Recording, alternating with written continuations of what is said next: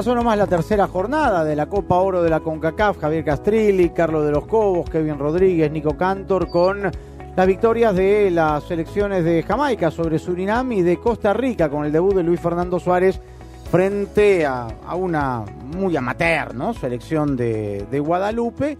Pero bueno, es un triunfo al fin que le viene bien a un técnico que debuta como el experimentado Luis Fernando Suárez, ¿no? Así es, Sami tiene razón. Eh, un triunfo que, que, genera confianza, al caso de técnico Suárez, eh, que le permite trabajar con tranquilidad de frente al próximo rival, al próximo partido, y que también le da argumentos eh, en el análisis para que pueda en ciertos momentos ir definiendo, Sami, cuál será la fórmula que va a utilizar eh, si el parado que utilizó es el adecuado y los elementos que puso en la cancha también. Todo eso es muy, muy, eh, tiene mucho valor para el técnico. Entonces, ese triunfo le viene a dar confianza. Y en el caso de Jamaica, bueno, pues eh, sabíamos que era una selección, es una selección de un nivel dentro del Caribe de, de lo mejor y que sabíamos que a pesar de que Surinam opuso resistencia, era mejor. ¿Cómo se da cuenta, no? Un, entrenador que, digamos, conoce el área por su paso por Honduras, ¿no? Pero digamos que llega eh, después de esta coyuntura de Ronald González y que tiene que arroparse con gente como la Bala Gómez o como Gabelo Conejo, gente cercana, ¿verdad? Para poder ir armando una base que tiene y darle pequeños chispazos de, de, de su impronta para tratar de, ir armando en un torneo oficial un equipo pensando en la eliminatoria, ¿no? Porque finalmente ese es el compromiso por el cual han traído a Luis Fernando Suárez de, clasificar a Costa Rica al Mundial, ¿no? Sí, bueno, luego de este primer partido no se veía muy diferente al equipo de Ronald González. Los mismos jugadores eh, con un parado táctico bastante parecido, eh, pero veremos cómo va cambiando eso, dónde va encontrando sus, eh, sus fichitas, su huella, cómo la tratará de, imponer sobre este equipo. Obviamente no, no creo que un técnico puede llegar a, una selección, o sea, Carlos, vos me dirás, y cambiar completamente un equipo de un día para el otro.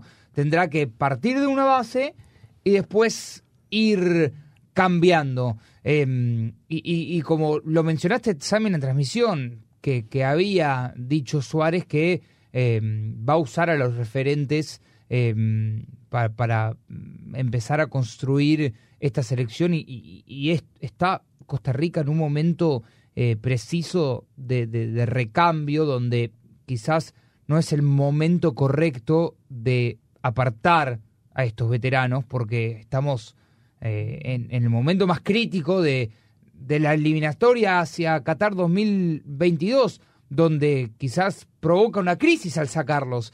Necesitará su liderazgo para llegar, eh, soñar llegar a Qatar. Y le servirá, le cae como anillo al dedo, le servirá muy bien esta Copa Oro eh, para ir moviendo fichitas y encontrar la mejor versión de, de, la Costa Rica de Luis Fernando Suárez llegando a ese primer partido eliminatorio. lo que pasa, Kevin, este también es que, digamos, no ha tenido continuidad Costa Rica, porque, digamos, ha tenido desde la salida de Pinto media tumultuosa, ¿verdad? Después del Mundial, con todo lo que se tejió a interinatos de Medford, Ronald González, un, un, institucional, estuvo como tres veces, llegó Gustavo Matosas en una Copa Oro también, Matosas se se mandó a mudar también en un momento, volvió Ronald González, ahora llega Luis Fernando, que más allá que puede haber tenido una experiencia con Cacafquiana, con Honduras, digamos, hace rato no estaba dirigiendo en Centroamérica, no le fue bien en, Perú en, en uh, dos equipos, estuvo en la San Martín Universitario, tampoco en,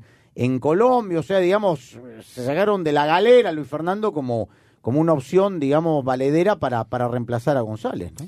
Y mira, yo creo que eh, las réplicas del terremoto causado en el Mundial del 2014, para bien, creo que también dejan la vara muy alta para la selección de Costa Rica, porque te esperas, teniendo a, la selección de CONCACAF de los últimos años con mejor representación en una Copa del Mundo, siempre lo querés medir con eso.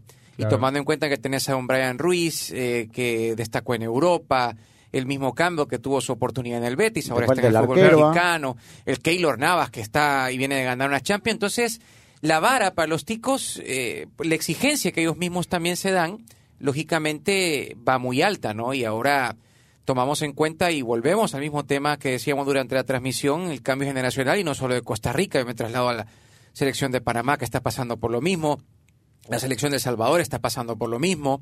Todas estas selecciones que venían con una camada de jugadores de finales del 2009, do- 2010, que, que, que iniciaban por allá, o ya están esperando Sí. ese recambio. Lo, lo hablábamos justo después de uno de los programas, fuera de los micrófonos, y les pregunté a vos y a, a Chapela, Sami, em, ¿qué constitu- constituiría para Costa Rica y Suárez no llegar a Qatar? Porque Costa Rica siempre está en los mundiales. ¿Sería un fracaso no estar en Qatar? Yo creo que sí. ¿Cómo la deja ver usted que, digamos, porque, digamos, la actualidad del fútbol tico, hoy yo veo un crecimiento mayor de, de este proceso. Lo que pasa es que Honduras tiene un proceso medianamente trabajado ya desde hace eh, meses con, con Coito, eh, Martino con, con México, eh, Panamá está en, eh, en recambio, Costa Rica está en recambio, digamos, de las que las alternativas que pueden tener clasificación directa, Estados Unidos con una gran generación, a mi juicio le falta entrenador, pero eso es otra, otra historia. ¿no? También depende mucho los cupos que tiene la CONCACAF y Que son tres, Tres más uno. Tres más uno. Calculá que vos decís siempre, Estados Unidos y México se postulan ahí cabeza a cabeza, pero bueno, ¿quién le sigue? Claro. Yo creo que el fútbol tico está en condiciones siempre de competir, ¿no? Digo, quedar afuera, yo lo veo como una frustración muy grande, ¿no? Para el fútbol tico. Aparte con la... Recordemos que, que Costa Rica quedó eliminado en Brasil sin haber perdido. Correcto. Sí, penales. En Quedó eliminado final. incluso Sí. en una definición por penales absolutamente irregular, en donde el arquero holandés, recordemos que Van, Basten, eh, Van Gaal, hace el cambio Sí, sí. del arquero para generar la ¿Ah? misma conducta que le, que le observamos a- Dibu Martínez, ¿no? En, Sí. en la, en Sí. la semifinal de, de la Copa América. Es decir, este, tratar de influir, tratar de desviar la atención mediante palabras y comentarios que debió haber sido sancionado con tarjeta amarilla en esa oportunidad por el árbitro mundialista. No lo hizo, prevaleció la trampa y Holanda pasó y eliminó a Costa Rica injustamente. Entonces digo, eh, eh, y, y en este eh, cuarto de final. Cuarto Sí, de final, sí, hubiese sí. jugado la semi Una contra. Argentina. Jugó el quinto partido que tanto añora México. Es decir, tiene, tiene elementos este, incluso históricos como para exigirle a, a quienes representan a la, a la Asociación del Fútbol eh, un protagonismo en estas eliminatorias. Claro, después sacaron los trapitos al aire, Gapinto, y esa es otra, otra, otra historia. Pero, pero es verdad, yo creo que Costa Rica, digamos, yo creo que está en una etapa de recambio que le ha costado, digamos, eh, eh, generacionalmente a muchas selecciones importantes. Le costó a Colombia, por ejemplo, después de la generación de, de pibes y de rincones y de asprillas y diguitas, le costó a Colombia estar fuera de las Copas del Mundo hasta que volvió a, encaminarse en ese sentido. El, el recambio, tú lo sabes mejor que nadie, Carlos, debe ser complicado, ¿no? Sí, pero y, no lo había no lo había yo analizado desde el punto de vista que lo manejó Nico en cuanto al corto tiempo que tiene el técnico para poder elegir y definir su equipo, ¿no? Y en ese sentido Nico tiene razón, es decir, este técnico que acaba de llegar, que por también decisiones de la dirigencia, eh, de los directivos, al final quitan a- al técnico, a Ronald, y traen al, al profesor Suárez porque consideraron que no era el elemento ideal. Bueno, ahora este, con esta situación, bueno, eh, lógicamente que obliga a, Suárez a, a apurar en el tiempo corto que tiene para definir quiénes y lógicamente que ahí es donde eh, los elementos eh, de experiencia pues eh, toman valor, ¿no? Toman valor para poder apoyarse, apoyarse en ciertos momentos el técnico por el conocimiento que tienen de todo este grupo. Y por eso se arropa también a, la- a lo mejor y en su comando técnico con gente que no es de su riñón, porque regularmente un técnico viene con su comando técnico. Claro. Aquí está La Bala Gómez, aquí está Cabello Conejo, que han pertenecido a otros comandos técnicos para Claro. un poco empaparse de la actualidad. ¿no? Seguro, seguro, seguro, porque es una decisión inteligente. Ellos tienen el conocimiento del, de, lo que tienen ahí en el, en, el seno de, la, selección y quién, quién mejor ellos que, para orientarlo, ¿verdad? Entonces, eh, viene, viene, se acorta el tiempo. Ahora también hay que decirlo. Costa Rica, eh, Costa Rica es una de las selecciones de Centroamérica que normalmente tiene los mejor, tiene mejores jugadores, tiene mejor nivel que los rivales, ¿no?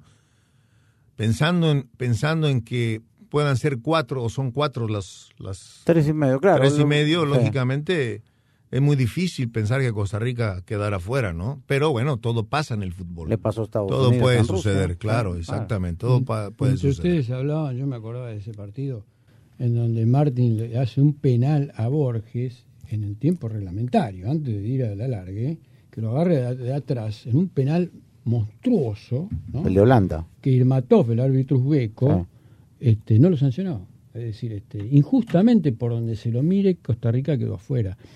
Por eso insisto en esto de que sí, para mí, yo, eh, costarricense, sentiría mm, una enorme frustración si Costa Rica se queda afuera, ¿no? A pesar de que el trasvasamiento generacional no, no, no, no, no, no se dio el lugar con la naturalidad que tendría que haber existido, ¿no? Todavía hay elementos que tendrían que haber dado un paso al costado y, y ser reemplazados por más juventud. Pero bueno, este, creo que recursos humanos tiene.